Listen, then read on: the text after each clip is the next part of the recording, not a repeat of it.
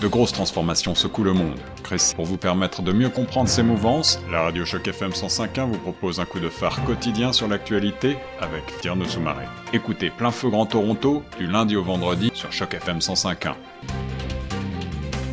Bonjour, vous êtes sur Choc FM 105.1 et sur votre émission Plein Feu Grand Toronto au micro de Tierno Soumaré.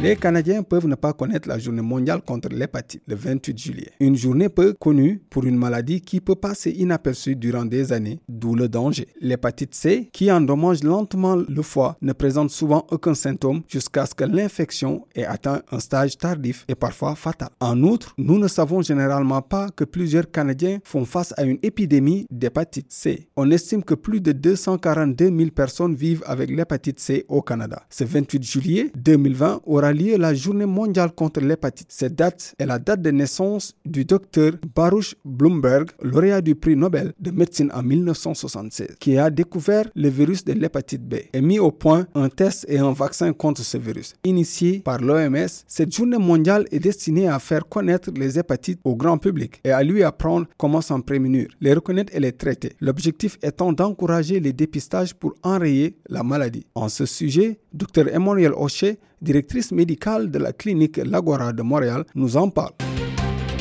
Bonjour, vous êtes sur les zones de chaque FM 105 au micro de Tierno Soumaré sur votre émission Plein Feu Grand Toronto. Et aujourd'hui, nous avons le plaisir d'accueillir Madame Emmanuelle Houcher, directrice médicale de la clinique Lagora de Montréal, avec qui nous allons parler de la journée mondiale de l'hépatite. Bonjour, Madame Houcher. Bonjour, ça va bien? Euh, c'est un plaisir de vous avoir sur les zones de chaque FM 105 ans. Pouvez-vous vous présenter aux auditeurs de chaque FM 105 ans avant d'arriver dans le but du sujet? Ben c'est ça. Moi, je suis euh, Dr Emmanuel Huchet, je travaille à Montréal et euh, je suis spécialisée dans les maladies qui sont transmises sexuellement et aussi par le sang. Donc, tout ce qui comprend les hépatites. Et aujourd'hui, donc le 28 juillet, c'est la journée mondiale de l'hépatite C. Donc, c'est une occasion justement d'en discuter, d'en parler et de un peu de mettre, de ne pas oublier ce qui, l'hépatite C, même ce qui, avec ce qui nous arrive actuellement avec la pandémie de COVID, ça reste que c'est une maladie qu'il faut encore considérer, euh, à traiter et à dépister. Hmm. Nous sommes en 2020, hein, une année assez compliquée pour pouvoir parler des autres maladies, quand le, quand le COVID prend toute la place, en tout cas, toute la place du média. Mais comment arrivez-vous, comment arrivez-vous, comment arrivez-vous, plutôt, c'est la question, à pouvoir faire parler les gens de l'hépatite en même temps du COVID? Comment les gens vont comprendre tout cela? Oui, c'est vrai que c'est difficile parce qu'actuellement, euh, le COVID, c'est une maladie qui est tout récente. Hein. C'est, euh, elle vient de nous, euh, nous est arrivée récemment. la seule chose, c'est que l'hépatite C, c'est une maladie qui est présente depuis 1989. On l'a diagnostiqué, elle était probablement présente avant, ah mais on l'a vraiment identifiée. Oui, elle, devait être présente avant, mais on l'a vraiment identifiée en 1989. Et c'est une maladie qui donc est majoritairement 90% les transmis par le sang. Et euh, donc, euh, dans le monde, on estime qu'il y a environ 70 millions qui sont infectés par euh, l'hépatite C. Mm-hmm. Et, et c'est pour ça qu'il y a une journée mondiale. C'est peut-être une façon de ne pas oublier. Et effectivement, il faut justement continuer à en parler. Et même s'il y a le COVID qui est présent parmi nous ces derniers mois, il faut ne pas oublier que l'hépatite est encore actuelle, est encore présente. Elle était avant, elle continue et qu'il faut euh, et avec les traitements qui sont arrivés dans les dernières années, euh, on est capable de comment je pourrais dire ça de, de mettre vraiment un mot plus présent dans cette maladie, de, de prévoir une élimination possible de l'hépatite dans les prochaines années. C'est quelque chose de tout à fait nouveau parce qu'avant on n'était pas capable de de bien traiter cette maladie, mais avec les nouveaux traitements euh, qui, sont arrivés euh, depuis, je vous dirais, c'est ça, comme je mentionnais, quelques années, là, mhm. c'est vraiment quelque chose d'intéressant euh, à considérer et à traiter rapidement et à traiter tout le monde. On est, c'est une maladie très, très, très méconnue, je veux dire, euh, du monde, du monde euh, des gens en général. C'est une maladie que vous dites qui existe depuis 1989. Mais comment les gens sont vraiment, euh, sont, ne sont vraiment pas au courant de cette maladie ou ne, la connaissent pas vraiment? Il y a deux choses qui l'expliquent selon moi. Premièrement, c'est une maladie qui n'a pas beaucoup d'effets secondaires. On estime que les gens qui ont contracté l'hépatite à 70% ils n'ont pas de symptômes. Donc déjà là, c'est une maladie qui n'a pas de symptômes, qui vit, c'est un virus qui vit dans notre sang, mais qui n'a pas de lésions, mettons, au niveau de la peau, mais qui peut amener des complications à long terme. C'est un virus qui attaque le foie et à petit bruit. Donc, quand les années passent, ben, elle inflamme le foie et amène donc des cirrhoses qui peuvent apparaître plusieurs années après l'infection. Quand on parle de cirrhose, on est plus à risque de faire un cancer du foie. Donc, ça, c'est une première explication pourquoi les gens la connaissent un peu moins bien. Et l'autre, c'est un peu le côté tabou de la transmission. C'est une maladie qui est transmise par le sang. Et dans les pays comme au Canada, donc euh, nord-américain, la majeure partie des gens qui l'ont contracté, c'est par l'utilisation de drogues intraveineuses. Et donc, ça, il y a tout un aspect un peu tabou, malheureusement, mmh. euh, de mentionner que les gens qui sont plus à risque, ben, c'est des gens qui ont, dans le passé ou qui consomment actuellement activement des drogues. C'est pas nécessairement seulement qu'eux, mmh. mais à majorité. Donc, ce qui fait que les gens sont peut-être moins portés de le dire. Hein? Euh, dire, j'utilise des drogues, je suis peut-être à risque d'hépatite je vais aller me faire dépister. Mhm. Des fois, les gens sont un peu plus confrontés dans les mœurs. Mhm. Donc, moi, je pense qu'il y a ces deux explications-là. Mhm. L'hépatite, euh, il y a trois types d'hépatite, on parlera de cela, euh, mais quand même, il y a beaucoup, beaucoup de monde qui ont, qui ont contracté l'hépatite. Si on, si on veut juste donner un chiffre avec l'hépatite C, où 242 000 personnes vivent avec l'hépatite C aussi au Canada, et je ne parle pas des autres hépatites. Quelle est la différence entre, entre ces trois hépatites et le nombre de personnes qui, euh, qui contractent cette, cette hépatite?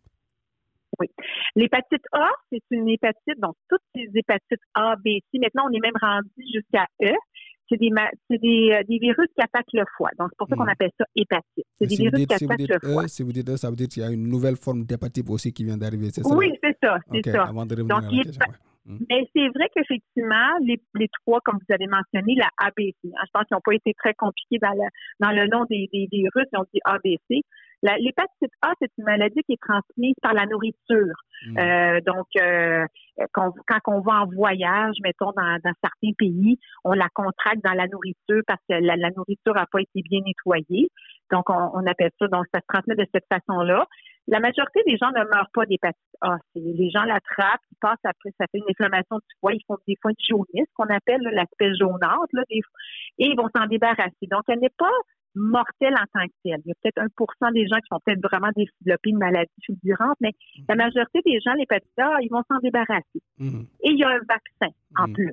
Quand les gens, le fameux vaccin du voyageur, là, ce qu'on appelle, donc euh, il y a un vaccin qui est accessible qu'on peut recevoir avant de partir. Il y a l'hépatite B. juste, oui, juste, juste, pour s'arrêter sur cette hépatite B, euh, avant d'aller sur les autres hépatites, vous avez dit quelque chose d'assez extraordinaire. Ça veut dire que les gens le contre, euh, l'attrapent plus en, voyageant et dans la nourriture. Oui. Donc, euh, quelles, quelles, sont déjà les choses qu'il faut faire avant, pendant et après, juste pour l'hépatite A, avant d'aller sur les autres hépatites? Avant, d'une part, comme il y a un vaccin qui est très, très, très efficace, on dit toujours à ceux qui voyagent, peu importe le type de voyage, voyagez malgré que l'on voyage un peu moins à cause du COVID, mais les gens qui vont voyager éventuellement, ils devraient tous se faire vacciner contre l'hépatite A. Donc ça, c'est la première façon de prévenir. Et si, mettons, vous devez partir et pour X raison, vous n'avez pas reçu le vaccin, il faut toujours bien s'assurer que votre nourriture, quand vous allez à l'extérieur en voyage, soit bien chaud, bien cuit, bien nettoyé. Hmm. Donc, euh, c'est sûr que ça dépend du type de voyage que vous faites, mais on estime toujours que la vaccination est une façon de mieux se protéger contre l'hépatite A. Mm. Et il y a une vaccination pour cela. Et le vaccin qui est très efficace. Mm. Et euh, pour, oui, pour ce qui est de l'hépatite B, oui, je vous en prie. Oui, c'est ça. L'hépatite B, là, c'est plus un virus qui est transmis à majoritairement de façon sexuelle. Et c'est la même chose. Euh, depuis plusieurs années, ou mettons au Canada, si je prends un exemple, il y a vraiment une diminution importante de la transmission de l'hépatite B à cause du vaccin. Maintenant, tous les enfants sont vaccinés à l'école euh, au Canada. Tous les Canadiens sont vaccinés. Les jeunes, les enfants sont vaccinés, justement parce que le vaccin, d'une part, est très efficace et il y a aussi une possibilité de, transmission mère-enfant à la naissance. En cas qu'on sait peut-être que la mère est infectée par l'hépatite B, on va déjà donner le vaccin car ça va le protéger, euh, l'enfant. Donc, déjà là, l'hépatite B, où c'est encore la même chose, c'est un, mm-hmm. un virus qui attaque le foie, qui est transmis sexuellement. Mais la façon de, de, se protéger, bien, d'une part, il y a une vaccination qui est donnée systématiquement au Canada. Mais il y a en plus la façon aussi de se protéger si vous allez à l'extérieur, c'est de se protéger au niveau sexuellement, donc l'usage du condom. Donc, euh, mais je vous dirais que l'hépatite B dans le reste du monde, elle reste quand même très présente. C'est pour ça que la vaccination reste importante mmh. et aussi donc se protéger de façon euh, au niveau des relations sexuelles si on a des relations euh, à l'étranger. Mmh. Et vous, avez, vous, avez, vous avez dit quelque chose d'assez extraordinaire. Il faut tout le temps se protéger pour les hépatites.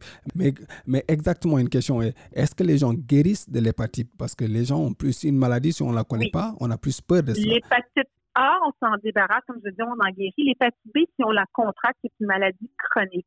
Et malheureusement, il n'a pas actuellement de, de traitement. Oui, il y a des traitements pour calmer la maladie, mais on n'est on n'est pas capable, on contrôle le virus, mais on n'est pas capable d'éliminer le virus. comparativement à l'hépatite C, qui est comme la journée mondiale qui est actuellement, le 28 juillet, l'hépatite C, c'est la même chose, mais elle, elle est transmise, comme je vous ai dit au début, de façon par le sang, donc sanguine. Mais les traitements qui sont disponibles actuellement, qui sont de courte durée, on parle de 8 semaines à 12 semaines, euh, on est capable d'éliminer le virus, on s'en débarrasse. Donc là, on est capable euh, de plus avoir la maladie. Tandis que l'hépatite B, là, on est dans une autre, euh, c'est d'autres choses. Pour l'instant, si on contracte la maladie, il faut prendre des médicaments. Pas toujours, mais c'est un virus actuellement qu'on n'est pas capable de se débarrasser. Et l'hépatite C, oui, c'est ça la nouvelle avenue de l'hépatite C qui, est incroyable, c'est que il y a quelques années, je n'avais euh, pas ce même discours-là quand j'ai commencé à faire des traitements d'hépatite C. Euh, c'était des, des traitements, c'était de l'interféron, c'était des injections, ça durait un an. Mm. Et on parlait d'une efficacité de 40 mm. Et actuellement, les traitements qui sont offerts, c'est euh, bon de 8 à 12 semaines, comme j'ai mentionné, mhm. mais qui sont efficaces au-là de 95 mhm. Donc, on élimine le virus, on guérit complètement le virus. Mhm. Donc, on, peut dire que les gens guérissent de ce virus. Oui, que, oui, de, de l'hépatite. On n'aurait jamais vu euh, dans les, dans les dernières années. C'était euh, un virus qui, qui, premièrement, les traitements étaient beaucoup moins efficaces, beaucoup d'effets secondaires, énormément d'effets secondaires. Mm. Et là, actuellement, les traitements qui sont offerts, eh bien là, ça vient changer la donne complètement. Mm. Et comme les traitements étaient très difficiles à l'époque, les gens refusaient le traitement. Ils y attendaient. Mm. Parce qu'ils disaient que c'était un traitement très long. Imaginez un an de traitement avec beaucoup d'effets secondaires, les gens étaient déprimés, avaient des pertes de cheveux, euh, perte de poids. C'était assez euh, assez difficile de passer à travers un traitement d'hépatite C. Mm. Qui actuellement, aujourd'hui, il n'y a plus de raison de ne pas traiter ce virus-là. Mm. Quand les gens le contractent, quand on le diagnostique, tout patient qui a l'hépatite C devrait se faire offrir le traitement mm. au Canada actuellement. Quand on parle de, de, virus, on parle de dépistage. Quel est le travail que vous êtes en train de faire pour pouvoir permettre aux gens de se dépister ou surtout plus, on dira, la communication que vous faites autour de cette, de, de, ce maladie, de cette maladie? Oui, je crois qu'actuellement, comme euh, ce qu'on a constaté dans les dernières années, quand les, traitements sont arrivés, les fameux traitements euh, qui sont efficaces, on appelle ça des génétiques, c'est, on s'est dit, oh mon Dieu, tout le monde va vouloir se faire traiter, mais on se rend compte que dans les fameux cas de 250 000, on les a pas tous traités. Notre question, c'est pourquoi? Et d'une part, peut-être parce qu'on n'a pas identifié les, patients qui avaient l'hépatite. Et c'est ça qui actuellement, oui, on a des traitements efficaces, mais faut-il trouver les gens qui l'ont? Et c'est pour ça que dans euh, les, lignes directrices euh, canadiennes ont changé dans cet aspect-là parce que à l'époque, on identifiait les gens qui étaient à risque Bon, on sait que les utilisateurs de drogue intraveineuse sont à risque, mhm. l'immigration peut-être, les gens qui sont en détention, mais on a avant, euh, si on compare avec les, les, États-Unis, nos voisins, euh, tous les gens qui étaient baby boomers, les familles baby boomers étaient dépistés d'emblée. Le Canada est un peu réticent, mais depuis l'année passée, là maintenant, les lignes directrices canadiennes disent oui, il faudrait dépister les gens qui sont nés entre 1945 et 1975. Donc, d'emblée, si vous avez, vous êtes né dans cette, euh, dans cette tranche d'âge, ben souvent, il est suggéré d'aller voir votre médecin, de dire, écoutez, moi, je suis né en 1950, je pense que les nouvelles lignes directrices suggèrent de me faire euh, dépister pour l'hépatite. Il faut trouver les, les, nouveaux, les, ben, les patients, pas les nouveaux, les, patients qu'on connaît pas, qui ont l'hépatite depuis des années et qui ne le savent pas. Hmm. Mais euh, est-ce que cela ne fait pas peur un peu? Bien, c'est effectivement parce que euh, les gens ne se jugent pas à risque nécessairement. Parce que je vous donne un exemple. Je suis un bébé boomer qui a présentement 60 ans et qui actuellement euh, qui a 60 ans et qui et qui a peut-être consommé de la drogue dans les années 80 une fois une soirée. Mm. Lui, dans sa lui, probablement qu'il s'imagine qu'il n'est pas à risque d'hépatite. Mm. Mais il a fallu peut-être un seul événement pour le mettre en situation de risque. Et souvent, comme je vous dis, d'aller voir son médecin, lui dire j'ai peut-être consommé un peu une certaine drogue euh, dans les années disco. Ben, des fois, c'est pas quelque chose qu'on va nécessairement être fier, donc on va peut-être pas mentionner. Donc, c'est aussi un rôle aux, médecins qui famille et à la communauté euh, médicale de, de, de s'assurer que les patients qui sont à risque, qu'on a identifié, qu'on connaît, mais ceux aussi qu'on a peut-être un doute ou qui sont nés entre 1945 et 75, de faire un, dépistage euh, systématique. Hmm. Et la communication que vous faites autour, comment arrivez-vous à pousser les gens à les faire? Oui, c'est sûr que, ben, d'une part, il faut faire euh, une, de la sensibilisation, comme aujourd'hui, comme on vient de faire.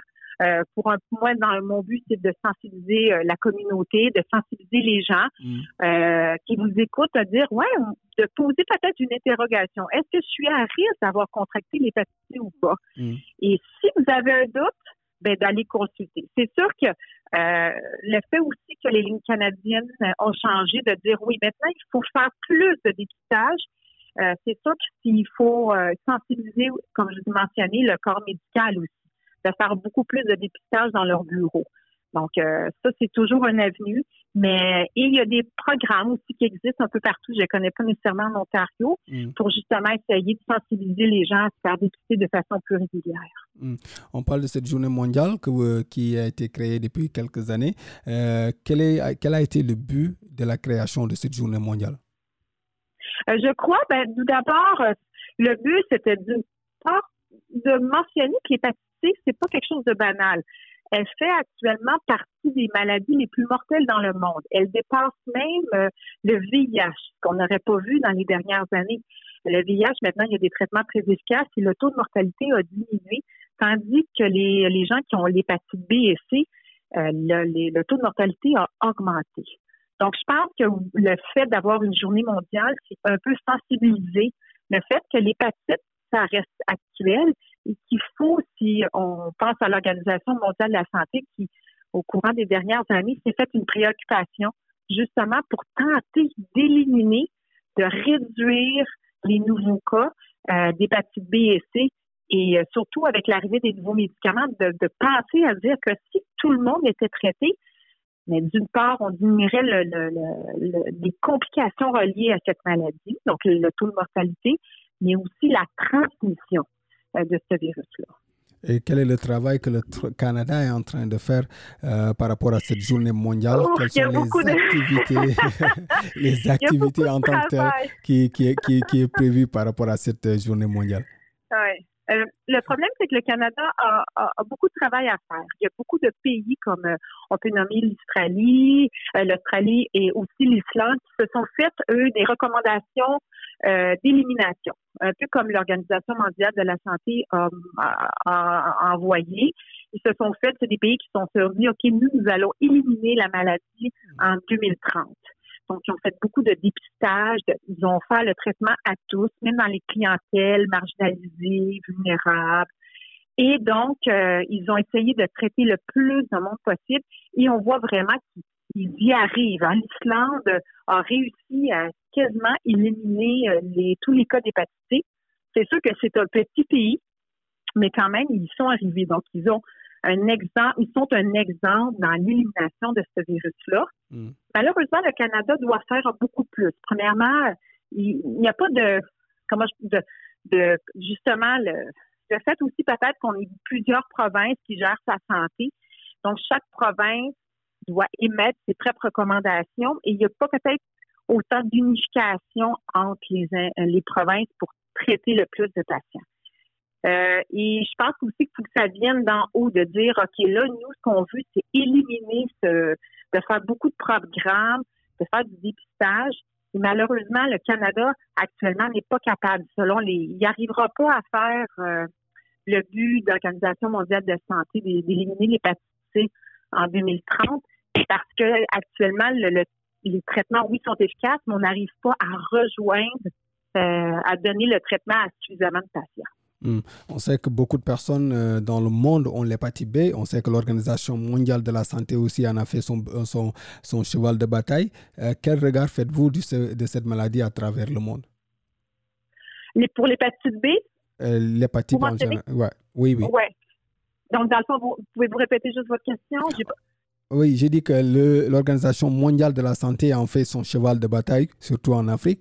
Euh, quel est le regard faites-vous du travail abattu par, par l'Organisation mondiale de la santé? Et voilà, c'est la question. Ouais. Euh, je vous dirais que euh, je vous dirais juste parce que là, je reçois un autre appel parce que j'ai une autre conférence à donner au téléphone. OK. Comme un peu en retard. je si vous voulez, au niveau de l'Organisation mondiale de la santé, ils ont, ils ont émis comme un genre de gros euh, ensemble euh, de, recommandations, justement pour un peu sensibiliser les pays à faire une structure de, soins pour offrir le plus de traitements. Donc oui, il y a comme des, une, genre de, si vous voulez, de programmes qui sont fournis par l'Organisation mondiale de la santé pour essayer euh, de trouver des stratégies euh, qui sont comme un genre de, résumé de ce qu'on peut faire dans chacun de nos pays. Mais faut-il, d'une part, que le pays accepte de les appliquer? Donc, il y a beaucoup de choses à faire dans chacun des pays. En tout cas, c'est un plaisir de vous avoir, Madame euh, Merci. Emmanuel Gauthier, directrice. Pour rappel, vous êtes directrice euh, médicale de la clinique Lagora Montréal. C'est un plaisir, en tout cas, de vous parler par rapport à cette journée mondiale de l'hépatite, l'hépatite A, A, B et C. Je pense que c'est ah, ah, oui, ABC. En tout cas, c'est un plaisir de vous parler sur les zones de chaque FM 105 ans.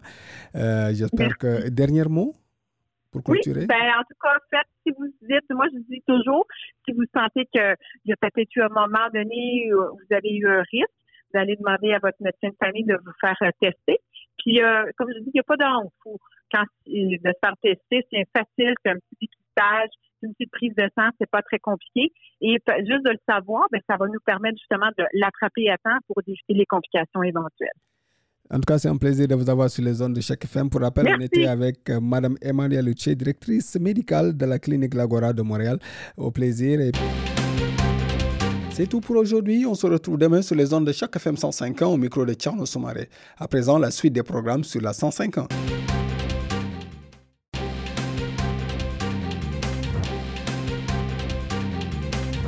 Cette série originale de Choc FM 105.1 est financée par l'initiative de journalisme local du Fonds canadien de la radio communautaire et du gouvernement du Canada.